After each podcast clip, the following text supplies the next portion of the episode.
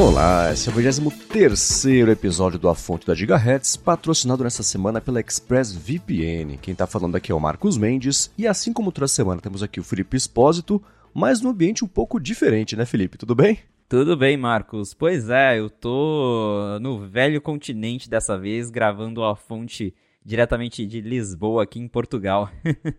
Aí sim, eu tava pensando numa coisa muito maluca. Neste momento, Lisboa é a cidade do mundo que tem mais pessoas que fazem parte da Gigahertz, que tem você e o Boom, e o resto, todo mundo numa cidade, então pela primeira vez, Lisboa tem a maioria das pessoas da Gigahertz. Olha só, você vê, já dá pra trazer uma filial aqui, hein? Então, tá vendo só? Gigahertz em euro ia ser uma boa, hein? Nossa, é, agora realmente tá falando um, tá falando minha língua. euro, dólar, aí o negócio é bom. Mas e aí, eu sei que você já, então, como você tá por aí, você já teve a oportunidade de testar o Flighty, né? Com as Live Activities, como é que foi? Pois é, eu testei o Flighty. Na verdade, eu já tinha testado o Flighty no nosso encontro da Gigahertz. Porque eu, ah, é verdade, eu fui né? de Londrina para São Paulo, então eu já coloquei os meus voos ali. E é realmente muito legal, porque você consegue ver os detalhes do voo ali já logo na tela de bloqueio. Então, para quem tem o iPhone 14, você não precisa nem ligar o celular para dar aquela espiadinha, ver quanto tempo que falta, o horário do embarque. Três horas antes do voo, ele já mostra o card com as informações que você precisa, é, portão de embarque e tudo mais. E essas informações também aparecem na Dynamic Island. Então, é um app muito legal para quem costuma viajar bastante. Você consegue adicionar todos os seus voos, ele faz um mapa. Mas essa parte da Live Activity ali de atualizar em tempo real as informações do voo é muito legal. Só vale ressaltar que as Live Activities do Flight só estão disponíveis na versão Pro do app. Então, eles deixam você testar ali por um, por um tempo grátis, mas para quem quiser mesmo usar para valer o Flyer com todos os recursos que inclui a Live Activity, aí tem que pagar a versão Pro. Mas é um app bem bacana, muito bem feito e eu gostei bastante de usar e ver ele funcionando na prática com o iPhone 14 Pro. Boa. E AirTags foram úteis ou um brinquedinho nessa viagem? Mala de todo mundo chegou? Como é que foi? Que eu vi que você falou sobre a dor lá no Twitter, eu falei, xiii. Então, para mim foram bem úteis, é muito legal a experiência, tanto quando eu cheguei em Guarulhos e depois aqui no aeroporto de Lisboa, a primeira coisa que eu faço é abrir o Find My e aí eu já saio ali no Precision Finding apontando para lá e para cá até achar minha mala. Funcionou. O Adorno levou um susto porque quando ele desceu do avião, ele foi procurar a mala dele e tava lá, atualizado agora, Guarulhos. A gente ficou, ué, será que a mala não veio? O que, que, será que aconteceu? Ele perdeu o AirTag dele, a gente não sabe o que, que aconteceu. Ah. O, a mala dele chegou, então, menos mal, a gente tava com medo da mala também ter ficado para trás mas o AirTag dele tá lá passeando em Guarulhos. Então, não sei se caiu da mala, se de repente alguém pegou, mas pelo menos a mala dele chegou. Mas assim, o AirTag tá funcionando e tá mostrando a localização em Guarulhos.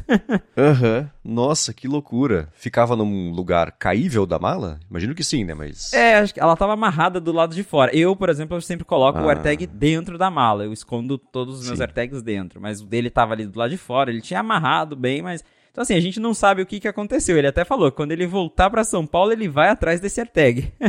Aham. uhum. Que curioso, mas que bom, né? Dos males o menor. É. Pelo menos no máximo ter que comprar outro AirTag aí. É, no máximo. Que acaba né? sendo mais barato do que aqui. É, né? aí já aproveita, já passei numa, numa loja da Apple por aqui, né? Não, não, não tem loja da Apple oficial, mas tem bastante revendas, então dá pra ele comprar outra. é, né? Então, né? E uma coisa que eu vi também no Twitter que vocês publicaram é que você serviu de modelo para testar o Action Mode com Adorno. pois é, a gente já aproveitou que tá todo mundo de iPhone 14 Pro aqui, então vamos forçar bastante coisa e uma delas foi o Action Mode. Cara, que incrível a estabilização. A gente brinca e tudo mais, mas é, esse recurso eu, eu não usaria muito na prática porque eu não tenho costume de filmar nada correndo, assim, mas a gente brincou ali, eu saí correndo e o Adorno foi correndo atrás de mim, abraço Adorno. E. Opa! e aí a gente depois foi ver o resultado e realmente a estabilização com o Action Mode ativado é impressionante. Parece assim que você tá andando com aqueles estabilizadores mais profissionais mesmo, mas não, só tá com o celular ali segurando na mão e correndo, né, dando passos ali, pulando, uhum. e o vídeo fica super estabilizado. É, né? O problema do Action Mode é que ele, sim, ele funciona bem. Então você não sabe o que ele eliminou de tremida, de chacoalhada, né? Então tinha que desse pra ver um liga e desliga o Action Mode, né, para comparar, você fala, putz, não, faz a maior diferença mesmo, porque todo vídeo que eu vi que as pessoas filmaram com Action Mode e um iPhone do lado, uma GoPro do lado, que fosse é, com Action Mode desligado, fala, nossa, que diferença maluca, né? Mas vendo só eles, fala, tá, é o vídeo de alguém correndo, né? Então é curioso porque acaba funcionando tão bem que ele fica meio invisível, né? É, exatamente. É só quem compara ele do lado. Eu mesmo já fiz com o meu iPhone 13. É, depois eu até posso publicar no Twitter os resultados. Eu saí com os dois na mão, correndo assim. E a diferença é gritante. Então, para quem tinha dúvida se funcionava mesmo, se era só ali o marketing da Apple, não. Nesse caso, o recurso funciona como prometido. Boa. Agora vamos lá, vamos começar com o follow-up em relação à semana passada. A gente estava comentando sobre a antecedência que a Apple começa a planejar a parte de hardware, dispositivos e tudo mais. Você falou sobre a Apple ter mandado os documentos lá para o FCC, né, que foi acho que em novembro do ano passado, talvez, Isso. uma coisa assim, né, que ela tinha mandado. E aí o Rambo comentou, ele falou assim, só para deixar claro, quando a Apple manda os documentos é, por FCC, já está tudo finalizado, né? O design está inteiro finalizado. Não começou a montar os iPhones 14 lá naquela época, mas sim, estava tudo terminado, incluindo componente interno e externo, no fim de 2021. E aí depois disso fica muito difícil de fazer alteração de hardware, porque exige teste novo, certificação nova. Então, para não restar nenhuma dúvida, quando ela faz isso, quer dizer que já acabou, tá pronto, né? Fechou o arquivo, manda fazer, manda produzir, manda imprimir, né? Já tá tudo certinho. é, exatamente. Eles se antecipam muito, até porque a gente sabe que a Apple trabalha com uma escala gigantesca de produção. Então, se com essa antecipação eles já têm problema para atender a demanda, imagina se deixassem para fazer em cima da hora. Realmente não ia dar conta. Uhum. É, você é só ver, por exemplo, saiu faz uns dias, acho que foi o Ming Chi que comentou que a Apple, pro próximo iPhone já, eu acho, né? Vai eliminar os botões físicos, móveis dos aparelhos, né? O botão de é, liga e desliga, volume e tudo mais, então e ele, ele tem essas. Ele fala isso com muita antecedência porque as fontes dele são essas de fornecedor de pecinha para o iPhone, né? Então ele acerta muito por causa disso, né? Eu lembro quando saiu. Quando foi sair o Force Touch, que ele tinha lá contatos com o pessoal de display e tudo mais. Ele errou como é que seria a tecnologia, porque ele falou que a tecnologia seria. É, ela ia medir o, o quanto do dedo amassou na tela é, então, assim, é, o, quantos pixels a, a, o dedo está tocando, e não foi isso, né? Tinha um sensor de verdade, mas ele acertou que existiria essa tecnologia e ia chegar no iPhone, e enfim, né? Que ia medir pressão, só errou a forma como ele faria, como o iPhone faria isso. De qualquer forma, né? Você vê, ela agora, né? Estamos em novembro, agora de 2022, e ela está já acertando com os fornecedores essa parte dos botões que vão ser tipo como era o botão home antes, aparentemente, né? Que você apertava, ele, a gente sentia que ele mexia, mas não mexia de verdade, que a Apple vai fazer isso também com os botões móveis que restam, né? Por que será que ela vai fazer isso? Então, segundo esse rumor, a Apple ela vai acabar com o botão físico e vai colocar ali um botão virtual. Você usou um bom exemplo, que é o do Home Button no iPhone 7, no iPhone 8 e até, assim até hoje no iPhone SE que a Apple vende, que ele não é um botão físico, né? Ele tem ali a parte... E os trackpads, track, né, do, os dos Macs. Macs. Exatamente. Inclusive é muito perfeito porque você não consegue nem dizer que aquilo ali é, é, é um botão falso, mas você está apertando uma área que não se move. Ele tem um motorzinho embaixo que vibra e te dá a sensação do clique. É, o lado bom disso é que isso torna o aparelho mais durável, porque botões físicos eles podem estragar, eles estão sujeitos a eventualmente a peça mecânica dar algum problema. A gente sabe que no passado era muito comum o home button do iPhone, por exemplo, parar de funcionar, afundar, e com isso você elimina esse tipo de problema. Então acredito que a Apple esteja buscando tornar, por exemplo, o iPhone mais resistente à água, porque se não tem a peça móvel ali, você acha que consegue vedar mais aquelas áreas, então é mais um espaço do iPhone que vai ficar protegido, e isso deve, claro, aumentar ainda mais a durabilidade do aparelho. Então faz bastante sentido isso que o, Kuo falou, e se ele falou isso agora é porque provavelmente a Apple já acertou isso e já está encomendando aí as peças para o próximo iPhone que vai ser lançado só em setembro do ano que vem, provavelmente, mas que desde agora já está tudo ali planejado para iniciar a fabricação desse aparelho.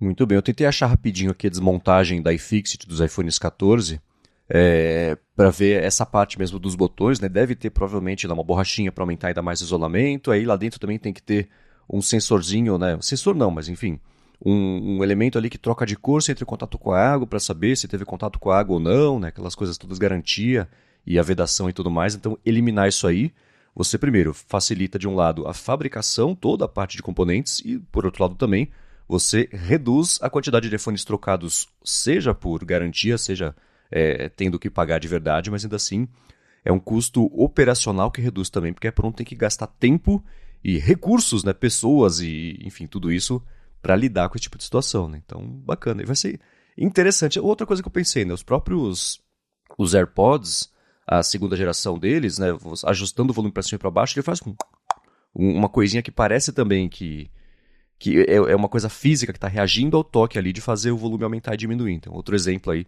não é com, com o motorzinho lá, mas ainda assim, é outro jeito de enganar nosso cérebro. A gente tem a impressão de que apertou. Ou nos que, os que existem hoje mesmo, play pause, né, que também faz um, uma coisinha ali Isso. pra gente ter o feedback de que o comando foi recebido com sucesso e gerou um resultado. Né? É, a Apple já usa essa tecnologia, né, seja de uma forma diferente ali no, no, nos AirPods, usando um, um, som, ou como a gente já falou no, no botão aí do, dos iPhones que ainda possuem o botão home, mas já é uma tecnologia existente e faz sentido que ela leve isso para mais botões para tornar os aparelhos de fato mais duráveis e reduzir os problemas, os defeitos, e claro, isso acaba beneficiando tanto o usuário, que vai ter um aparelho mais durável e também, como você disse, a própria Apple que vai gastar menos para reparar esse tipo de coisa. É isso aí. E eu falei sobre os AirPods, de fazer um follow-up barra uma notícia que saiu recentemente que eu, quando comprei, eu comentei com o Rambo. falei, o que tem acontecido às vezes,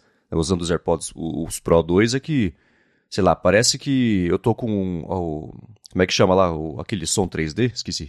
O áudio espacial? O áudio espacial ligado e aí que eu virei a cabeça, mas eu não virei. A cabeça tá reta, eu tô no mercado, por exemplo, perde um pouquinho a lógica do isolamento ali, parece que o som muda um pouquinho do estéreo, ele muda um pouquinho da direita para esquerda.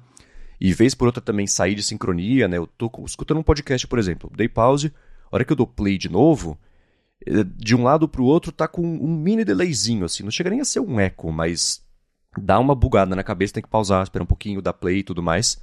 E eu comentei isso aí, e aí saíram atualizações de firmware e tudo mais, atualizei, mas mesmo assim continuou e saiu uma notícia que diz que eu não tô maluco, né? Então, é que tem mais pessoas passando justamente também por esse tipo de problema, né? Isso, eles até chamam lá fora de audio drift, então realmente tem um problema em que o áudio ele tá meio que se deslocando de, de uma forma entre os canais ali de uma maneira errada. Tem mais pessoas reclamando disso e pelo jeito a Apple já sabe, já tem noção desse problema e está trabalhando aí para corrigir essa situação. Então, provavelmente não é um problema de hardware, é um problema com o firmware mesmo ali, com a forma com que o chip dos AirPods gerencia os canais de áudio, mas a empresa já está tentando corrigir isso. Eles vêm lançando aí recentemente vários firmwares para os AirPods, agora tem até firmware beta para AirPods, então logo logo já devem, a gente espera, né, que logo já devem arrumar isso aí.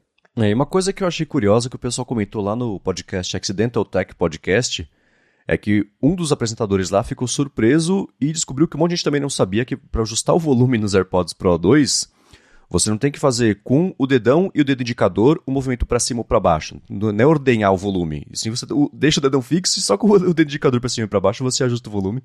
E aí o pessoal falou: "Nossa, eu achei que tivesse quebrado, que não funcionava". Ah, então muito obrigado. Então para quem comprou e talvez esteja com essa dúvida, é assim que ajusta o volume, tá? Ordenhar foi engraçado. e uma coisa que eu não comentei quando eu fiz o meu mini review rapidinho aqui no episódio 21, né, que o Rambo participou e falou do, do Apple Watch dele, que eu comentei dos AirPods, é que esse ajuste de volume é, é assim, é óbvio, né, mas é muito bem-vindo. Nossa, que curioso que a gente vivia sem isso até agora, né, porque é, é, é besta falar que útil, mas de fato, que útil, né, de não ter que ajustar ou no relógio quando eu tô correndo, enfim, no, no iPhone mesmo é uma bobeirinha assim que a gente tem que criar o hábito para fazer, porque até hoje não tinha, né? Então é, tem que lembrar que existe a função e, e, começar a usar, mas ela é bem útil mesmo. Sido, tirando esse probleminha aí de audio drift que eu também tenho passado, é, excelente compra. O isolamento de, de, de ruído dele é, inacreditavelmente melhor do que já era muito bom. Duas vezes melhor.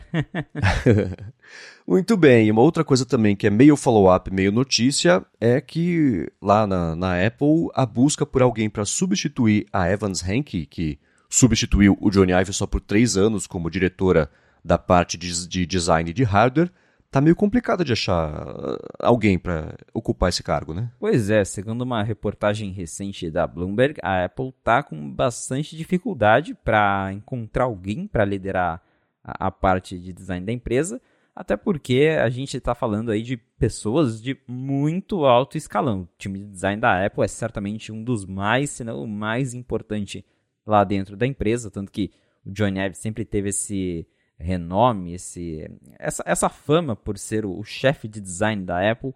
E quando ele saiu, ele entregou uma responsabilidade muito grande nas mãos do substituto dele, que é o, o Alan Dye e também Evans Henke. Evans Henke está saindo da Apple, a gente já comentou sobre isso. Ela vai deixar a empresa nos próximos seis meses. Agora, né, já se passou um mês desde que foi anunciado, então ela tem aí mais algum tempinho de Apple mas realmente parece que a Apple está com problemas para encontrar é, alguém à altura ou alguém que aceite né, é, estar à frente aí do departamento de design da empresa. É, uma coisa que na matéria comenta aí que é outro reflexo da Apple de Tim Cook, né, que assim, quando você tinha lá o Steve Jobs e o Johnny Ive, os dois basicamente comandando o que seria a parte de hardware, mas assim, o Johnny Ive com uma, uma carta livre para fazer, um passe livre para fazer o que ele quisesse. É, a dinâmica de, de, de, poder, talvez, dentro da Apple, ela pendia muito pro design. Era assim, o Johnny Ive inventava um negócio, ó, o Mac vai ser dessa grossura aqui. Galera de engenharia mesmo se vira para fazer o negócio caber aqui dentro, tem que caber aqui dentro. Hoje em dia, a, a operação da Apple está muito mais voltada justamente à parte operacional. Então não é mais assim, vamos fazer dentro desse negócio aqui se vira. É assim, como é que a gente consegue fazer isso e garantir que a gente vai fazer 60 milhões de unidades por um custo tal, né? Então, essa parte operacional tem muito mais peso e isso está limitando a galera de design que não era limitada por isso antes. Então, por causa disso, muita gente saiu, né? Da época que o, o Johnny Ive estava lá liderando até hoje, era uma equipe de acho de 15 pessoas, saíram 10, uma coisa assim, 12 talvez, eu tô, tô, é, muita gente já não, não tá mais por lá, né? 15 pessoas saíram, não é isso? Isso mesmo, 15 pessoas do time principal ali, que era que trabalhava junto com o Johnny Ive, já deixaram a Apple desde 2015 e uma das principais razões é, é justamente esse fato de que o, o, design ele perdeu, o time de design perdeu autonomia dentro da empresa por conta disso de operações mesmo. O Tim Cook ele tem priorizado é, a parte operacional, como você bem comentou, a questão de produzir mais, de lucrar mais. Então a Apple ela não está mais necessariamente focada em deixar os designers serem mais livres, de inventar muita coisa que talvez seja complicada de produzir, que vai dar problema, que vai ter que diminuir o tanto de unidades. Então, claro, né, esses designers mais renomados, que é a galera que trabalhava diretamente com o Ivy, fica ali sentida com isso, se sente limitada e por isso esse pessoal está deixando a empresa e acho que também por isso eles estão com tanta dificuldade de encontrar alguém que aceite estar ali na frente diante de todas essas condições impostas aí pelo conselho da Apple e pelo próprio Tim Cook. É, e uma coisa que é curiosa é que o Ive, ele tinha uma... É, você vê entrevistas dele, tudo bem que entrevista ele está numa situação mais exposta, talvez não fique à vontade, né? Não é que ele numa entrevista é igual como ele é pessoalmente, mas ainda assim é uma pessoa que tem, tem as manias dele, os tiques dele, um jeito meio estranho de se comunicar e tudo mais. Só que internamente, e foi uma coisa natural para ele, ele tinha um, um, bom talento de liderar as pessoas, de falar, ó, oh, gente, ideias. Ele fala, ideias são tipo bebês, você tem que tomar cuidado com elas, e deixa florescer, deixa ver como é que vai ser, e vai ajustando. E era o contraste com o Jobs, não, isso é uma porcaria, isso é um inútil, vai embora, né? Então, tinha essa, esse tipo good cop, bad cop, essa relação que funcionava bem com a Apple. E na matéria da Bloomberg, o Mark Gurman comenta que uma opção que a Apple tem interna seria promover, por exemplo, o Richard Howard, que trabalhou, ele trabalha na, na, na, equipe do Apple Watch, não me lembro. Isso, ele trabalhou ali com o Apple Watch. E aí, só que esse cara não tem essa parte do talento de pessoas, né? Ele saindo ali da parte operacional mesmo, dia a dia, mão na massa, fazer as coisas, versus começar a administrar pessoas e tudo mais. Não foi bacana para ele. Consigo me relacionar quando fui no cargo gerencial, foi um pesadelo para mim e para as pessoas que eu estava gerenciando, então dá para entender, né? A pessoa ela tem que ter a pessoa certa com o talento dela na área certa. Senão, por mais talentosa que ela seja, dá errado.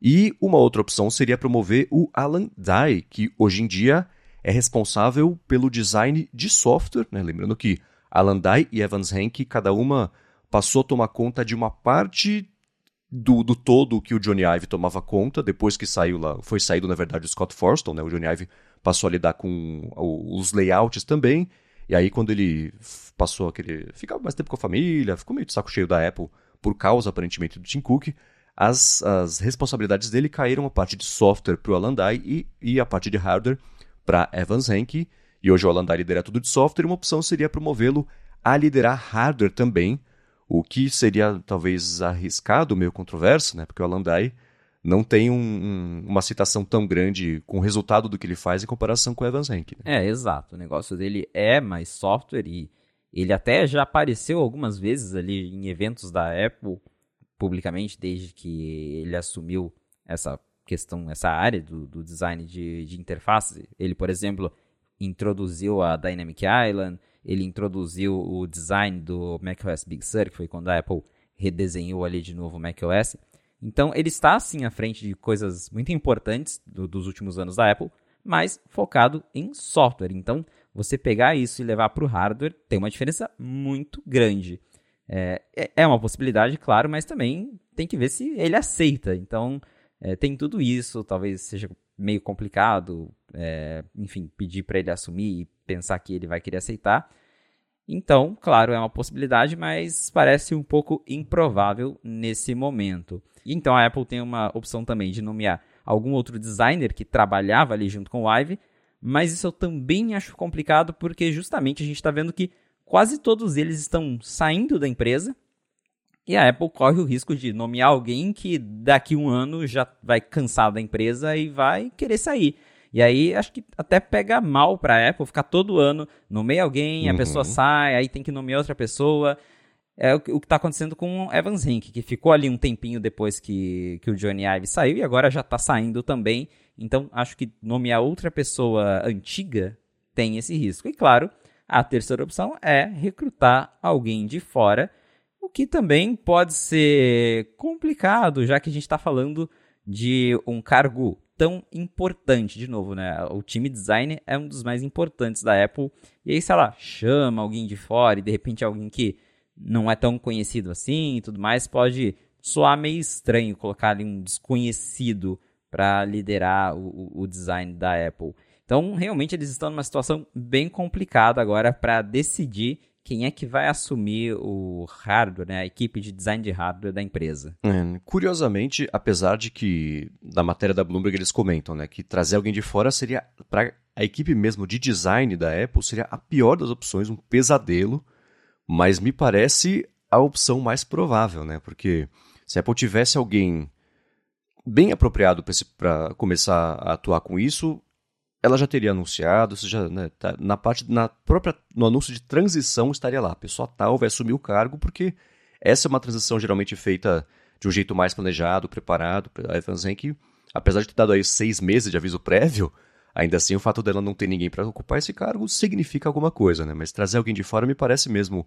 o mais provável. É, mas uh, o que eu imagino que vai acontecer é que será alguém desconhecido, assim, né? não que está começando ontem a fazer hardware, mas ainda assim que não seja de que ah, veio de um, sei lá, veio da Amazon, veio do Google, veio da Microsoft, não, é alguém bom já, com uma certa carreira, fazendo alguma... Ia ser engraçado se fosse o Mark Nilsson, né, que é o sócio do Johnny Ive lá na Love From. Mas alguém assim, entendeu? Alguém que já tenha um certo histórico, uma, um nome, porque esse cargo não dá para colocar alguém, um anônimo, né? É, alguém pelo menos sem bagagem, mas ainda assim, imagino que sim, alguém de fora vai ser essa a escolha pela Apple. Você, pelas suas fontes, tem escutado alguma coisa sobre isso ou o pessoal tá quieto e, e se resolvendo lá entre si? É, por enquanto a gente ainda não ouviu nada sobre, então realmente é outra coisa que me leva a crer que eles realmente de fato não tem um nome certo nem para considerar assim é, lá dentro, que é o que você disse. Se eles tivessem o nome, eles provavelmente já teriam apontado esse nome. Para não terem falado nada até agora e a gente também não ter escutado nada, Bloomberg também, pelo jeito, não ouviu nada, senão eles teriam reportado, é porque a, a opção mais provável parece ser essa de recrutar alguém de fora e eles estão procurando esse alguém. Mas com certeza eu já imagino o burburinho que isso vai causar internamente ali entre os designers da Apple quando eles, se eles anunciarem que contrataram alguém de fora para liderar o design da companhia. Pois é, daqui a uns, uns dois meses, imagino que dá para chutar, a gente descobre. Agora, um último follow-up em relação ao que a gente tem comentado nas últimas semanas é sobre os estoques bem baixos de iPhones. O Thiago Ferraz mandou uma mensagem pra gente, falou que ele estava nos Estados Unidos, no dia do lançamento do iPhone 14, foi na loja, mas o modelo dele, quando chegou a vez dele, não tinha mais, que ele queria um Pro Max de 256. Ele pensou, ah, vou ficar mais uma semana aqui, certeza que eu acho. Ele falou que passou por mais três cidades, e em todas as lojas das três cidades ele perguntava, e não tinha, tá até agora, voltou de mão vazia, tá até agora sem iPhone. Se deram uma, uma espiada, uma sondada nas lojas aí de Portugal ou ainda não deu tempo de passar no Apple Store em Lisboa para ver como é que tá? Quer dizer, tempo talvez tenha dado, né? Que eu sei que você tá com um brinquedo novo, mas sobre iPhone, virou algo não? É, é a mesma situação. Os modelos Pro parecem estar mais esgotados, o 14 normal tem. E é aquilo que a gente já comentou, a própria Apple confirmou que tá faltando estoque, eles não estão conseguindo produzir o suficiente para atender a demanda. Então não é um problema só do Brasil, só dos Estados Unidos, é realmente uma situação global. Está faltando iPhone 14 Pro. É, e tá piorando, né? Da semana passada, a gente falou na semana passada já que a Apple anunciou para o mercado que não tem iPhone para vender, não tem iPhone para fazer, então, né? Acionistas e clientes, preparem-se. Mas de uma semana para cá, a situação na China de, de Covid e a parte de produção ficou mais desafiadora ainda, né? Exatamente. A China ela vem impondo aí várias restrições relacionadas ao combate à Covid-19 e por serem tão severas, as fábricas estão pra paralisadas praticamente, o que acaba afetando a produção de iPhones. Então, a Apple já sofre com a alta demanda e aí você tem fábricas paradas, ou seja, tragédia confirmada. Então, tá faltando iPhone a situação deve piorar bastante. Tanto é que saiu uma reportagem recentemente dizendo que a Apple quer quadruplicar a, a força de trabalho na Índia, ou seja, né, a mão de obra, para conseguir ali tentar atender melhor a, a demanda, com, é, compensar, no caso, a produção de iPhone, porque tem uma fábrica da Foxconn lá na Índia, então ela usaria essa fábrica para compensar a falta de produção na China. Mas é o que a gente também já comentou na fonte, você substituir toda, toda a responsabilidade ali nas mãos da China, porque é, é ali, dali que vem quase toda a produção de iPhone, a fábrica da Índia e a fábrica do Brasil, elas estão mais para atender o mercado local. E você não vai fazer isso do dia para noite, mas claro, a Apple tem essas outras fábricas e ela provavelmente vai tentar acelerar a produção nesses outros lugares para reduzir um pouquinho a dependência da China. Mas enquanto é, a empresa estiver aí tendo que lidar com essas paralisações na China, vai ficar bem complicado para quem quer comprar iPhone. É, é uma situação complicada. Ela, a gente comentou semana passada de Zhengzhou, que é a cidade lá conhecida como cidade do iPhone, que tem a fábrica e tudo mais, e tá com lockdown, a situação lá tá super tensa. E tem Guangzhou também agora, que também tá com lockdown, que é um outro centro fabril que fica ali pertinho, isso aumentou o desafio. E para a Apple deve ser uma, uma, situação complicada, por quê? Né? Você, é, na China, apesar de que um iPhone novo eles aprendem do zero a fazer, eles aprendem rápido. E assim, a, a fábrica de iPhones é uma coisa que anda meio sozinha, né? Na Índia, com esse estabelecimento mais recente e tudo mais, o que, que seria a pior das situações? A Apple ter que depender muito mais da Índia e, putz, na fábrica tal, por algum motivo lá, o botão de volume foi mal feito, foi mal colocado, foi mal montado, mal projetado, mal impresso 3D para colocar lá. Pronto, tem que fazer recall de aparelho, né? Imagina. iPhone, que eu me lembre. Recall, recall mesmo não teve. Tipo o caso lá do, do, dos Galaxy que explodiam lá. Isso precisa fazer um recall, né? Não é aquele programa de trocas que se der defeito, você vai lá na loja e troca. Não tem que chamar de volta todo mundo por uma questão de segurança, mas ainda assim é um suporte que oferece caso tenha algum defeito de fabricação. Todo iPhone todo ano tinha uma coisa assim, mas nunca foi sério o suficiente para falar, todo mundo que comprou vem aqui na loja, devolve que a gente vai dar um novo, senão vocês podem morrer. Isso nunca aconteceu, né? Mas a chance de, de, disso acontecer é quando você tem uma produção que está feito, ela está sendo feita do jeito na melhor forma possível, mas ainda assim mais estabanada, meio de improviso, a chance aumenta muito de dar um ruim, né? Então já não tem para vender. E se o que vender der defeito tiver que chamar de volta, aí é um problemão, né? É, e como até acabei de comentar, a Apple, ela lida com uma produção gigantesca do iPhone. Então qualquer errinho que ela faz, ela tá perdendo muito dinheiro e tá perdendo muitas unidades. Então não dá para arriscar realmente. Eles têm que ali aos poucos, mas é claro que é, parece que é, o caminho, pelo menos por enquanto, é esse: é investir nas outras fábricas que ela tem para tentar minimizar os impactos do que vem rolando lá na China. Muito bem, agora eu quero trazer uma matéria aqui que você publicou lá no 95 Mac sobre um estudo de, que tem a ver com privacidade e App Store e tudo mais. Mas antes disso, eu vou tirar um minutinho do episódio para agradecer a ExpressVPN que está mais uma vez patrocinando aqui o A Fonte. Com ExpressVPN, especialmente se você se, se, se, se você usa, se conecta a Wi-Fi público, tipo de aeroporto, que eu tenho certeza que o Felipe precisa usar esses dias, hotel, de Airbnb, de, sei lá, de shopping. É, pode acontecer da sua conexão não estar tá tão segura quanto você pensa, especialmente o Wi-Fi público de graça, né? Se você se conecta lá, ah, aceitar os termos, pronto, o termo, quer, o termo diz o quê? A gente vai ver tudo os sites que você visitam, isso vai ser usado para publicidade direcionada, essas informações vão ser monetizadas de algum jeito. Então, com a ExpressVPN, isso não acontece, porque mesmo numa situação assim, os seus dados, sua conexão, sua navegação, passam a ser tudo criptografados, o que quer dizer que não dá mesmo espiando lá o que está acontecendo na conexão, não dá para saber o que, que é, um pacotinho fechado impenetrável ali de dados indo e vindo, o que é excelente para aumentar muito a sua privacidade, especialmente para você que se conecta em Wi-Fi menos seguros ou potencialmente menos seguros. Outra coisa bacana também da ExpressVPN é que quem assina o serviço pode se conectar, você falar que, sei lá, ah, tô, passa pelo servidor do Japão. Aí você acessa a Netflix, você consegue ver o catálogo que tem lá no Japão, que é diferente daqui do Brasil. Mesma coisa para HBO Max, alguns serviços de streaming também, né? Estados Unidos, vários países, não só Japão. O oposto também, se você estiver lá fora. O Felipe, por exemplo, né? Se você quiser ver na Netflix ou no HBO Max, por exemplo, algo que só tem aqui no Brasil, você pode se conectar pela ExpressVPN, fala que está vindo do Brasil e pronto, você passa a ver o catálogo que não estaria disponível. Você continua vendo uma série, por exemplo, que você tem que esperar voltar aqui para o Brasil, que problema, né? Voltar aqui para o Brasil para passar a acompanhar. E o mais bacana disso tudo é que você que escuta aqui a fonte, você tem duas grandes vantagens se você acessar pelo endereço expressvpn.com a fonte para assinar. A primeira é, você vai ter 30 dias para experimentar, ver se é para você, ver como é que funciona, ver se você se adapta a ter uma VPN na sua vida. E a segunda vantagem, que é maior ainda, é que é a seguinte: para assinar o plano anual, você vai ter 3 meses de desconto. Então, para navegar do jeito mais seguro, abrir possibilidades também, destravar possibilidades geotravadas, ainda por cima com desconto e testar de graça também por um mês, faz o seguinte, acessa expressvpn.com barra a fonte.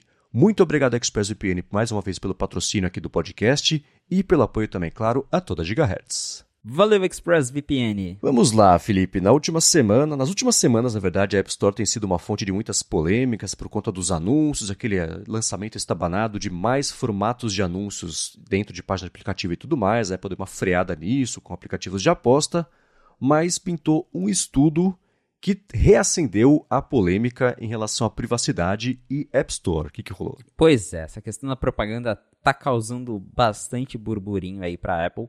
E agora, um grupo de desenvolvedores que se identificam como MISC ou MISC, eles fizeram uma análise sobre como a App Store monitora o que, que os usuários fazem dentro dela. Ou seja, quando você abre a App Store e começa a navegar. E o que esses pesquisadores de segurança descobriram é que a App Store gera um log, ou seja, um registro de absolutamente tudo o que você toca na tela quando você está explorando ali a, a, página da App Store. Então, cada toque que você dá, qual aplicativo você seleciona, se você vai até o final da página, quanto tempo você fica, tudo isso está sendo analisado e isso vai para um arquivo enviado para os servidores da Apple. Então, a notícia é: a Apple ela está rastreando absolutamente tudo o que os usuários fazem dentro da App Store. O que, claro, ah, falando assim, parece né, ir contra tudo que a empresa prega sobre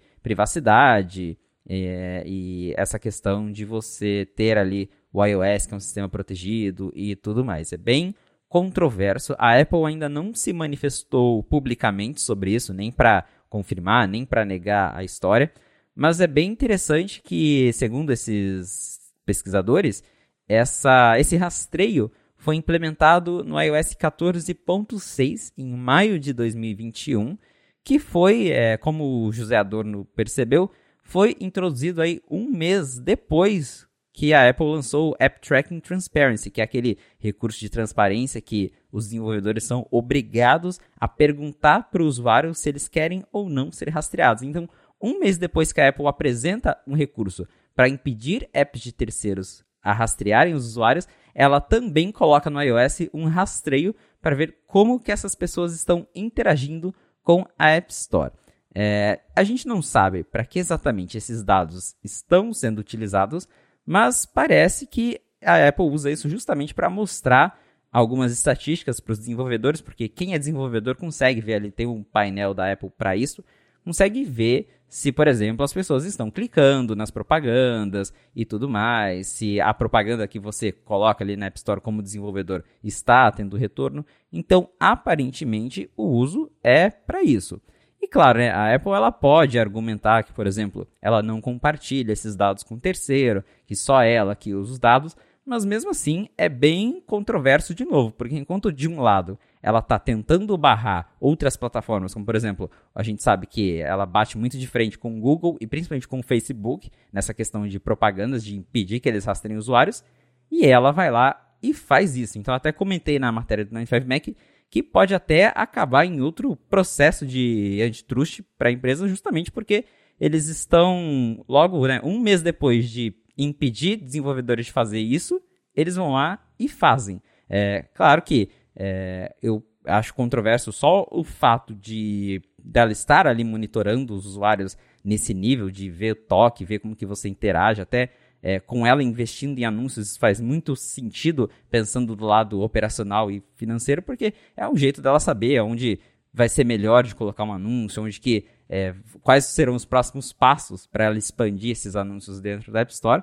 Mas já que ela não deixa outras pessoas fazerem, ela também não deveria fazer, na minha opinião. É, esse eles no, no anúncio dessa descoberta, descoberta por quê? Porque isso é, pintou recentemente no, no iOS, no 14.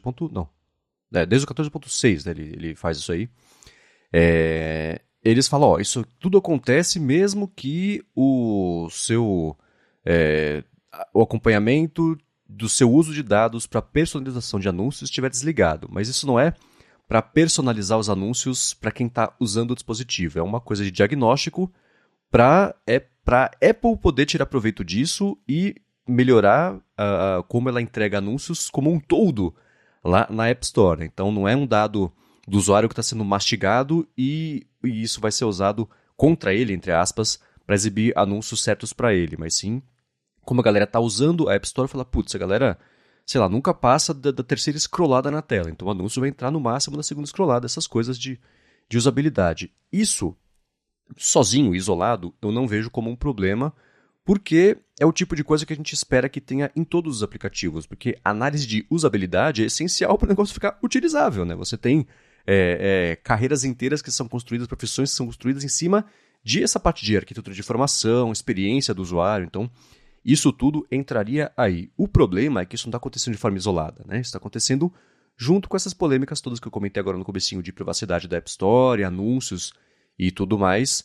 E o que você falou sobre a Apple ter limitado que anunciantes terceiros façam o que eles chamavam de fingerprinting, que é essa parte de acompanhamento de usuários entre aplicativos para poder é, vender mais anúncio, basicamente mais direcionado, é, e a Apple ter limitado isso e agora está lançando as iniciativas todas de anúncios, isso é um problema de, no mínimo, um conflito de interesses. Né? Porque é, você, a Apple pode defender, tá, mas no nosso caso, os anúncios não são invasivos, a gente não coleta informação de usuários, a gente segue todas as regras que a gente impôs para os outros que eles tivessem que seguir também. E o outro fala assim: tá, então quer dizer que você precisou me piorar a experiência que eu oferecia para eu ficar igual à sua, ninguém poder concorrer e entregar uma experiência melhor através de anúncios, que eu tenho certeza que tem gente que gosta de receber anúncio direcionado. Se essa coleta, o uso, análise e a devolutiva de dados é feita de um jeito responsável, maravilha, né? É melhor você estar tá navegando e receber um anúncio que é de um aplicativo que você vai gostar do que de um anúncio de, de, de aplicativo de aposta, ou de nada a ver com o que você gosta. Direcionamento de anúncio é uma coisa relevante, né? As pessoas, o que acontece no Instagram, por exemplo, seria relevante se não fosse assustador e o Facebook não roubasse no jogo de jeitos nojentos para entregar esses anúncios mais relevantes ainda. Mas você cortar essa possibilidade para depois falar assim: não, não, aqui é privacidade, só pode ser assim, e depois lançar o seu, o seu serviço de anúncios que usa também isso aí, mas se aproveita de coisas tipo essa que está acontecendo no App Store, é, é o tal do conflito de interesse, né? E a Apple pode até dizer, tá, tudo bem, isso aqui é como a gente está estudando para App Store poder entregar anúncios mais, fazer uma entrega mais relevante de anúncios para todo mundo. Quem anuncia vai ser privilegiado, mas de novo, você está prejudicando a sua concorrência, porque o, o Facebook, Google, Amazon, que seja, eles concorrem pelo mesmo dinheiro de investimento de exibição de anúncios. Né? É aí que está o problema. Então, eu, quando eu olho isso de forma isolada, eu não vejo um problema de você catalogar interação. Isso é, é ok, é esperado até que isso aconteça, porque faz parte do que é analisar o uso de um aplicativo, de um sistema para melhorá-lo. Bacana, né? Então, é, é, dá para ser duas coisas ao mesmo tempo, né? Ser ruim e positivo para a gente ao mesmo tempo, esse tipo de coisa, né? Só é surpreendente que isso tenha acontecido sem nenhum tipo de, de anúncio, de que eles falam que seriam os disclaimers, né? A gente saber que a gente está sujeito a isso quando usa App Store. E aí sim é uma coisa que a Apple não costumava fazer, né? É, o que deixa a situação toda polêmica é isso que você comentou de conflito de interesses, porque de fato é o que eu também comentei. Logo que a empresa restringe para outras pessoas, ela vai lá e começa a fazer ali suas táticas para conseguir, de certa forma, ver como os usuários estão interagindo com a plataforma para direcionar melhor essas propagandas. Então, até mais uma vez, acredito que possa piorar para a Apple no quesito de um outro processo de antitruste e tudo mais.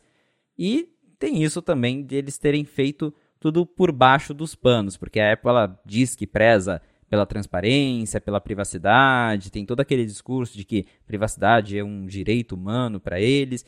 E aí eles vão lá e fazem esse rastreamento, por mais que ele seja inofensivo, é uma coisa que poderia estar ali é, transparente ao usuário. Falar, olha, a gente vai monitorar como você usa a App Store para melhorar, é, para né, melhorar ou para mudar a disposição dos anúncios, ou nem que falasse isso, mas para customizar a experiência da App Store? Não, ninguém sabia, a gente descobriu agora, porque pesquisadores foram lá, analisaram o, o, como que o sistema funciona, a comunicação do, da App Store, do servidor da, da App Store no iOS para o servidor da Apple. Então, aí que complica o negócio, né? Porque falta transparência e tem conflito de interesses. E com tudo isso que está acontecendo, dos anúncios que eles anunciaram, os desenvolvedores reclamaram, essa história parece que vai longe. É, né?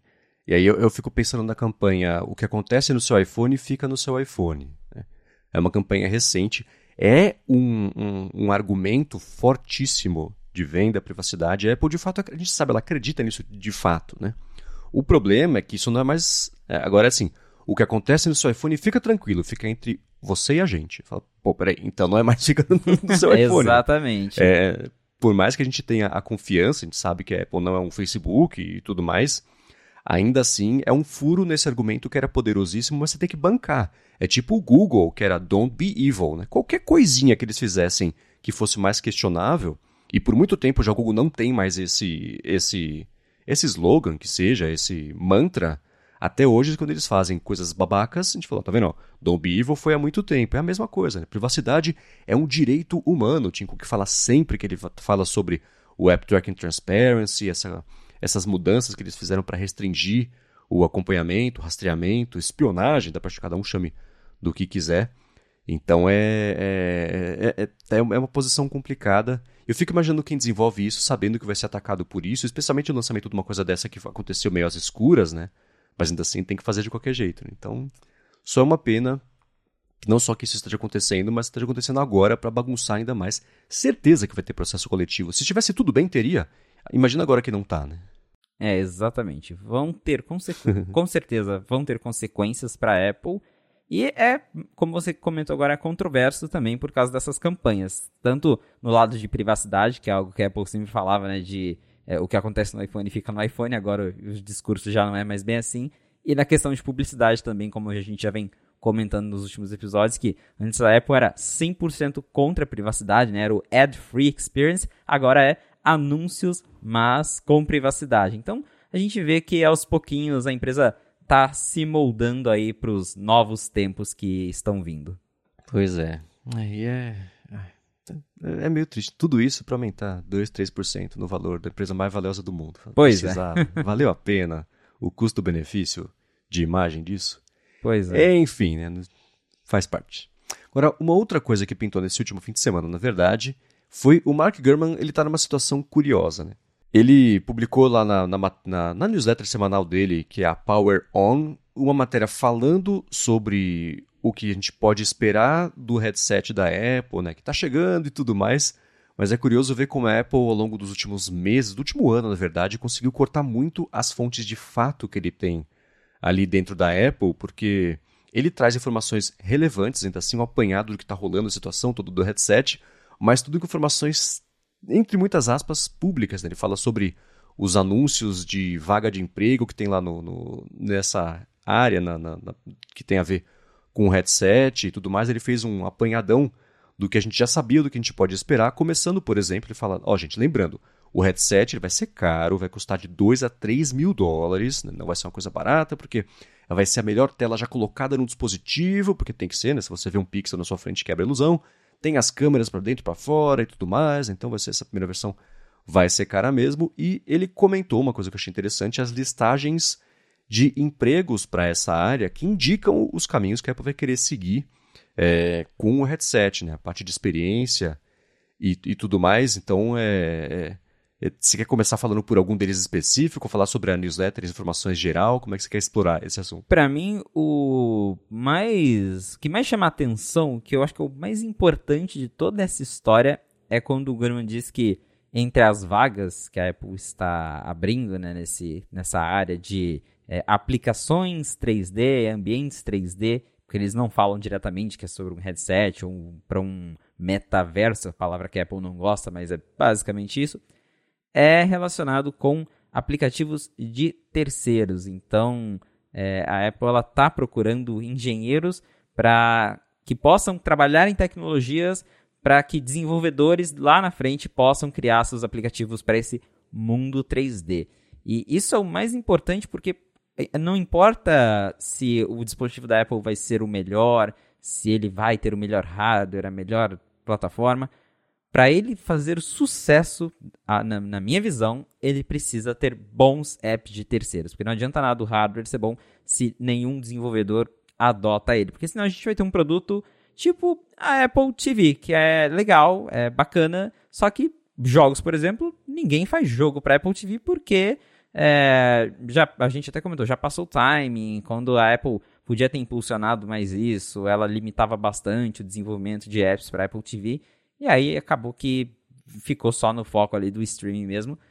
E com o headset, acho que é isso. Para ele se tornar algo mainstream, né, algo popular entre pessoas comuns, é, ele precisa, claro, mais para frente ter um custo menor, porque a gente está falando agora que a primeira versão ela vai ser de nicho, inegavelmente, pelo preço mas precisa ter aplicativos. Se você ficar só limitado ali ao que a Apple oferece, vai ser bem difícil de, de você atrair usuários comuns.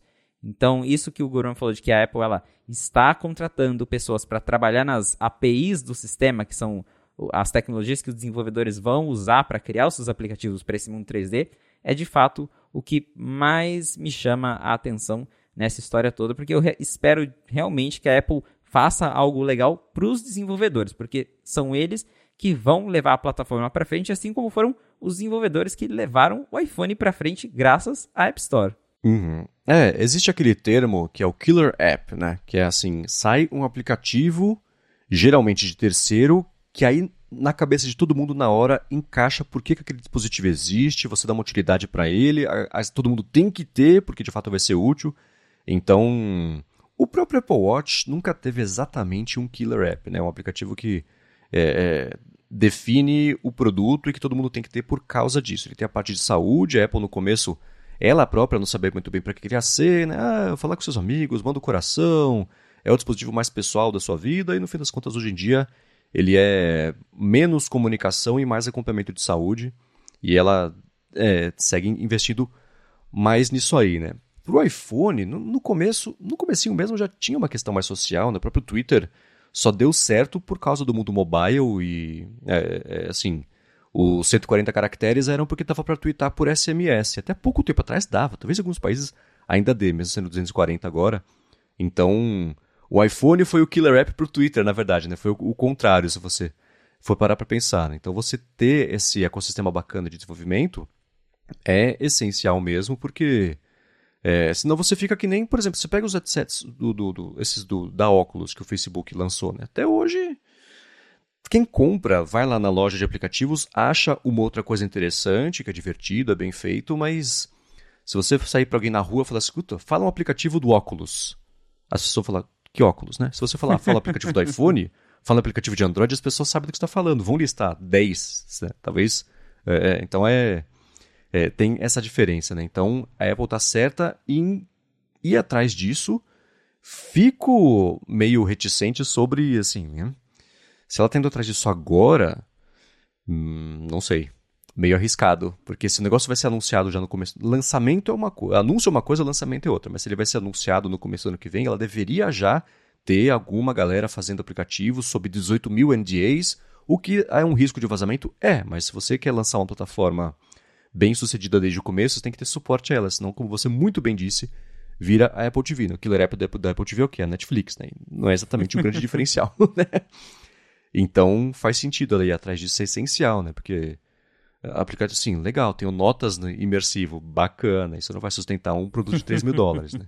Exatamente. Então faz sentido mesmo ela estar tá indo atrás disso aí. É, precisa de apps de terceira. E com isso dela estar indo atrás agora, talvez já seja um indício de que a gente vai ter o anúncio supostamente no começo do ano, é o que os rumores dizem, mas que o produto pode chegar às lojas bem depois. A gente até agora não sabe exatamente quando vai lançar, o pessoal fala ah, 2023, 2023. Aí alguns dizem começo do ano, alguns dizem meio do ano. Então eu acho que talvez role ali um anúncio, um evento no primeiro trimestre de 2023 para anunciar, para mostrar o produto mas que ele só vai chegar mesmo nas lojas é, com o SDK para os desenvolvedores é, um tempinho depois. Até diria que a WWDC me parece um momento é, é bem oportuno para mostrar isso, justamente porque daí é um evento focado em, em desenvolvedores e eles podem mostrar as APIs que eles criaram e tudo mais. Então, apesar de que 2023 agora parece ser o ano famoso, agora vai, eu acho que não vai ser tão no começo do ano assim. É, eu fico pensando até para empolgar a galera de desenvolvimento que seria assim, né? Em março, por exemplo, ou fevereiro, talvez quando for fazer um evento para anunciar os Macs novos, né? Que parece que não vai mais sair Mac esse ano. Anuncia, faz o, aquele anúncio é, é, não detalhado, mas ainda assim mais parte mais genérica, conceitual. O headset, o aspecto é esse, vai dar para fazer isso, isso, isso. Conversamos Quer dizer, com a Epic não vai dar mais porque eles estão brigados. Mas assim, com uma empresa grande de jogos aí, vai ter um jogo aqui bacana, tá, não sei o que lá. E ó, mais pra frente a gente vai contar para todo mundo que desenvolve aplicativos como é que vai ser a história para vocês. Cria, fica meses de buzz em relação a isso. E na WWDC anuncia o Reality Kit, sei lá, e, e toda a parte que já existe na verdade, né? Toda a parte de desenvolvimento de imersão, só que para iPhone, que é iPad, que é um pouco diferente. E a Apple, inclusive, outra coisa que o Gurman comentou, tá procurando por alguém para liderar o desenvolvimento de funcionalidades e recursos e, e enfim, é, é, opções e funções ali que tirem mais proveito justamente desse negócio imersivo, criação de conteúdo 3D, alguém que, sei lá, trabalha em Hollywood na parte de, de, de produção de conteúdo 3D, para fazer coisas bacanas e, e destravar esse potencial para o headset. Né? O que também me parece curioso, isso está acontecendo agora e não há dois anos, né? que era quando a parte mais conceitual do dispositivo estava sendo feita, porque hoje em dia a pessoa pode ter a ideia mais incrível do mundo. Se o hardware não der suporte a isso, danou-se, né? Espera mais três anos para fazer a próxima geração, né? Tem o seu problema. Mas está atrás também. Né? É, então, tem essa questão, né, de que eles realmente deveriam já estar fazendo antes. O próprio Gurman falou, né, que eles estão wrapping up, então meio que tá na reta final ali já para lançar. O que pode estar acontecendo é isso deles estarem contratando já pensando nas próximas versões do headset ou nas próximas atualizações do Reality OS, que é supostamente o nome que a plataforma vai ter. Mas, de fato, imagino que isso que você comentou, né, de ter ali um anúncio, de repente, março, que vai ser um evento para mostrar o headset junto com os novos Macs, e aí eles falem, olha, lá na WWDC a gente vai mostrar o, o SDK, as novas APIs, então isso me parece muito provável, de que com o tempo eles vão anunciando mais coisas e aproveitar esse intervalo para usar essas contratações para melhorar ainda mais essa plataforma. Mas imagino que a versão ali 1.0, tanto do hardware e do software, é algo que realmente já está finalizado, pronto para ser anunciado, e isso que eles estão falando de contratações vai influenciar mais lá para frente. É, agora uma terceira ou quarta, talvez, vaga de emprego que está aberta lá na Apple, e essa é bem interessante, deve ter chamado muita atenção lá do Mark Zuckerberg, é que a Apple está atrás de alguém que lidere o desenvolvimento de um mundo de realidade mista, 3D, uma experiência imersiva, interativa, social e tudo mais, o que parece muito o metaverso do Facebook, que é uma palavra lá que o como é que chama o executivo da Apple? Falou que eu nunca vou falar esse nome. o Josvak. o, é, o Greg Josvak falou: metaverso é uma palavra que eu nunca vou dizer. Quer dizer, ele não falou isso porque senão ele teria dito metaverso, mas ainda assim deu pra entender. Pois é. Né? é. E aí eu fico pensando justamente na situação do Facebook, né? Porque é aquilo que eu falei, Facebook é uma empresa que não é criativa, as cópias são de casa de todo mundo, então eles vão ficar insistindo nessa versão do metaverso até alguém aparecer com uma coisa de fato criativa, aí fala, ah, é isso, beleza. Todo mundo, para o que está fazendo, copia esse aqui, ó. Mandei e-mail para vocês, faça igualzinho. Então, certamente vai ser isso no caso do Facebook. E no caso da Apple, parece que ela sim está desenvolvendo alguma coisa social, imersiva, interativa, é, que é uma. Por conta des, das últimas declarações da Apple, uma coisa que eu não esperava que fosse acontecer, pelo menos não de cara, né? Porque o próprio conceito, isso de metaverso, é uma coisa que eu comentei, eu acho que no ADT. Mobile é, é, digital é hoje em dia especialmente é assíncrono. Você manda uma mensagem para alguém, a pessoa que ela puder ela responde. Aí quando você puder você responde, né? É raro você ter hoje em dia uma situação em que você tá tudo, as duas pessoas ou três ou dez, um grupo, tá todo mundo parado conversando ali só fazendo isso. Né? Tem, tem, acontece, claro que acontece, mas a regra hoje em dia é todo mundo receber informação e lidar com isso quando quiser.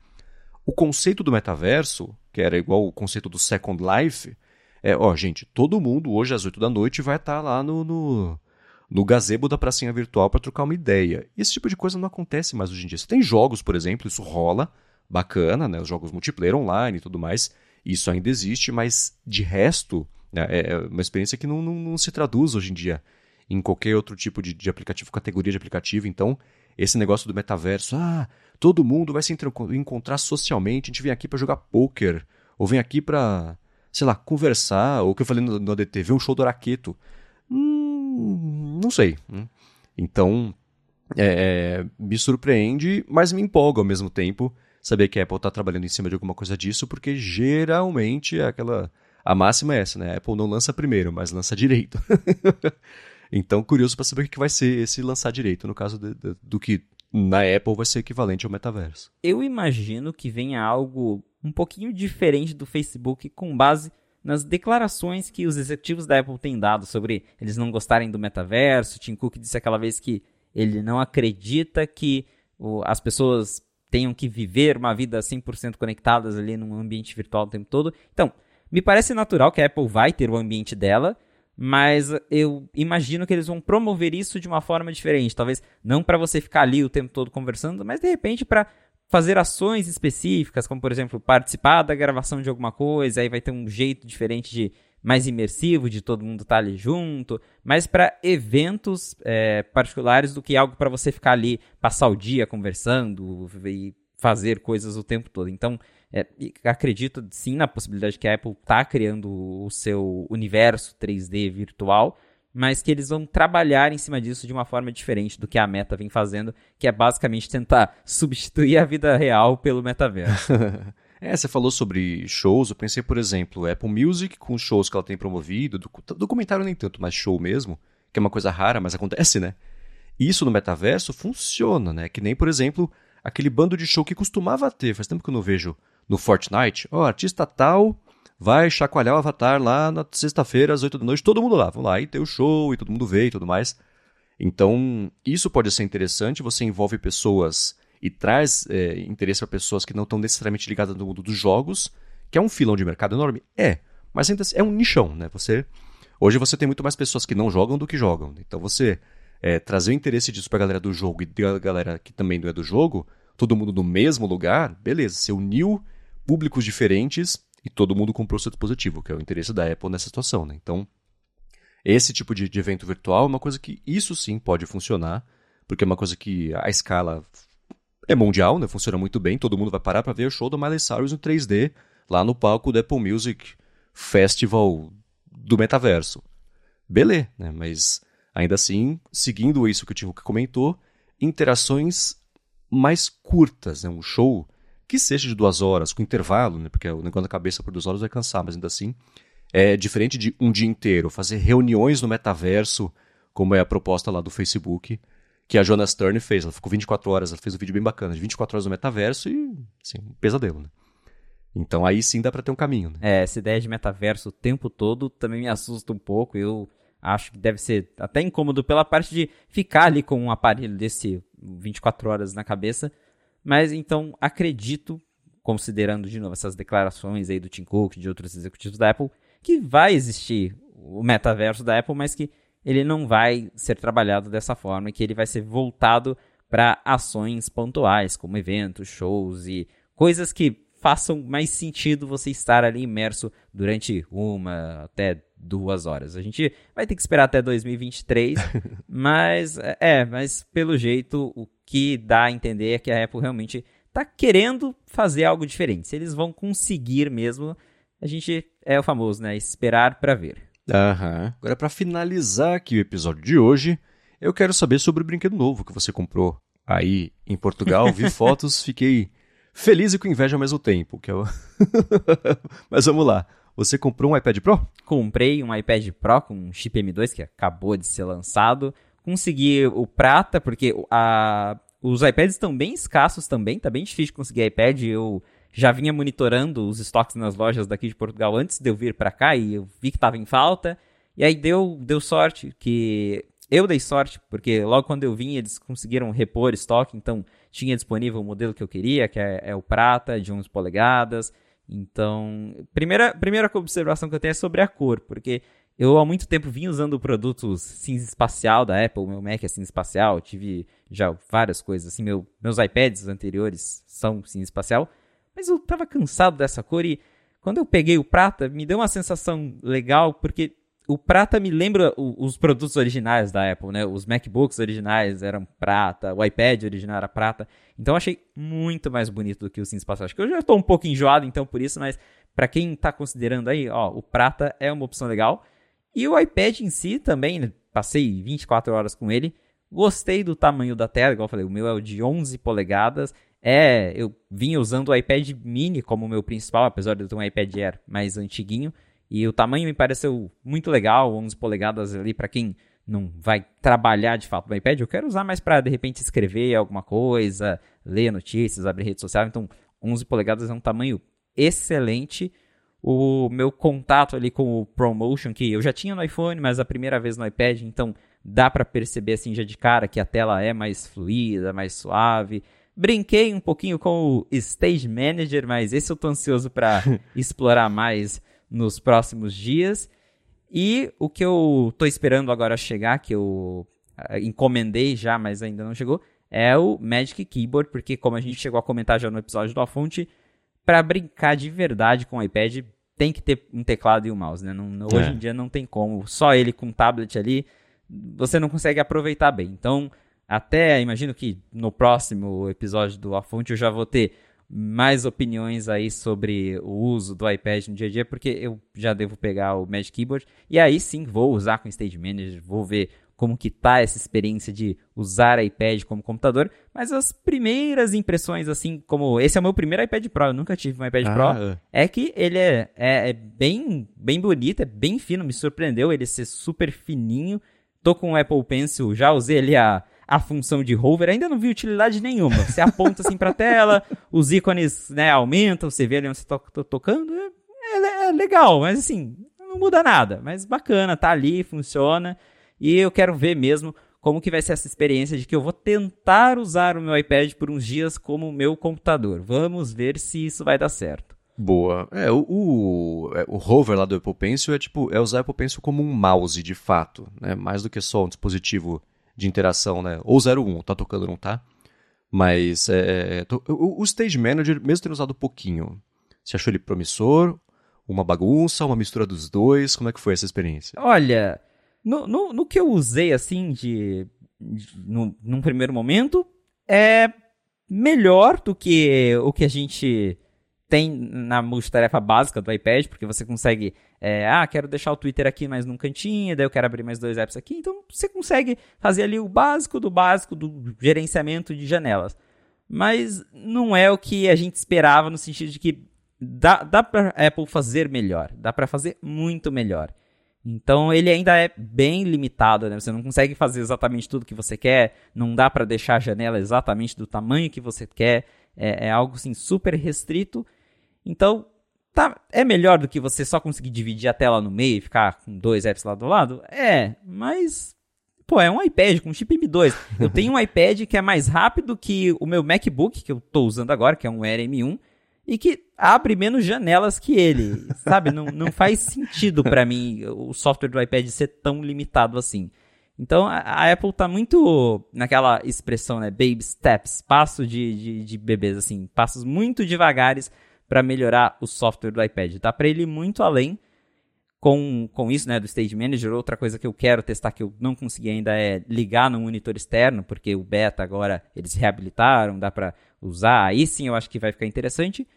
Mas só o Stage Manager assim do jeito que ele está hoje é legalzinho, mas também não não aproveita acho que todo o potencial que o iPad tem. Boa. E o Magic Keyboard que você vai comprar é o que do iPad mesmo, né? não é o teclado Bluetooth externo, mas sim o que encaixa ele bonitinho. Isso, isso, aquele aquele que flutua e tudo mais, ah. para daí né, ter a, a experiência iPad completa com Magic Keyboard, Apple Pencil, o iPad M2 mais novo, para eu ver se essa história de usar iPad como computador dá certo ou não. Uhum. Você comprou com trackpad, não? Isso, com, com trackpad.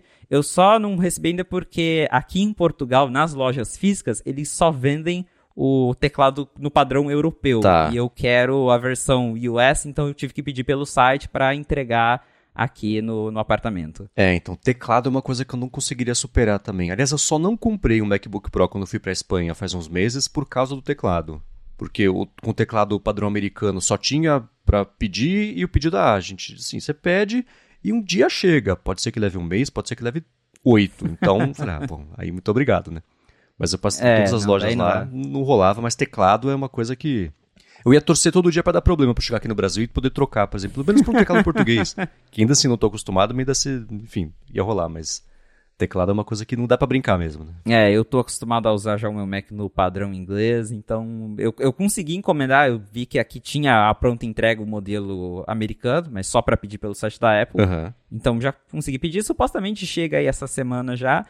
E agora daí eu vou conseguir usar. Pela primeira vez também vai ser, né, usando um, um, Magic Keyboard, eu tô bem curioso, mas eu já percebi que, vendo lá na loja, né, eu fiquei brincando um pouco ali, lá na loja tinha o iPad com Magic Keyboard, que eu vou precisar de uma case normal de iPad, porque o, o, quando você quer usar o iPad como iPad, não tem como fazer isso com o Magic Keyboard, você tem que tirar o iPad dele e, e usar só ele, uhum. então aí fica desprotegido, então eu vou precisar comprar uma capinha normal também, porque o Magic Keyboard ele realmente foi feito para você, sei lá, deixar na tua mesa e quando você vai usar o iPad como computador, você encaixa o iPad ali. Ele não é algo para você ficar é, levando, carregando, uhum. usando como uma capinha que você dobra para trás. Não tem como fazer isso. Tipo a Dockstation da Nintendo Switch. é, é, quase isso, é quase uma Dockstation. Muito bem. Para finalizar, tem mais alguma coisa que você esteja pensando em comprar nessa viagem aí da Apple ou não? Acabou. Olha, talvez, talvez tenha mais surpresas aí. Aqui, aqui já tem, já tem Apple TV nova, então quem sabe, né? Vamos, vamos ver aí o que que, que mais que eu consigo comprar da Apple até o final dessa viagem. Boa. Cenas para os próximos capítulos. Felipe, obrigado por ter tirado um minutinho das suas férias, mais do que um minutinho das suas férias, uma horinha aí das suas férias, para poder gravar com a gente aqui. Espero que você aproveite muito, que você merece descansar e dar um rolê bem bacana. Mande um abraço aí pro Adorno, pro William também, para falar com você. Como é que faz? Bom, primeiro agradecendo aí quem ficou com a gente até o final de mais um episódio do Fonte e para quem quer falar comigo é só me procurar por arroba Felipe Esposa nas redes sociais. Boa, eu sou MV Sementes no Twitter, se ainda existiu o Twitter até a publicação desse episódio. É. Apresento um bando de podcast aqui da Gigahertz, também o Bolha Dev, que é o noticiário diário da Alura de tecnologia, inovação e desenvolvimento, e escrevo por ifeed.pt. Muito obrigado a ExpressVPN mais uma vez pelo patrocínio aqui do episódio. Para achar os links do que a gente comentou, vai em gigahertz gigahertz.fm barra a fonte barra 23 e a gente volta na semana que vem. Valeu, galera. Um abraço e até o próximo episódio.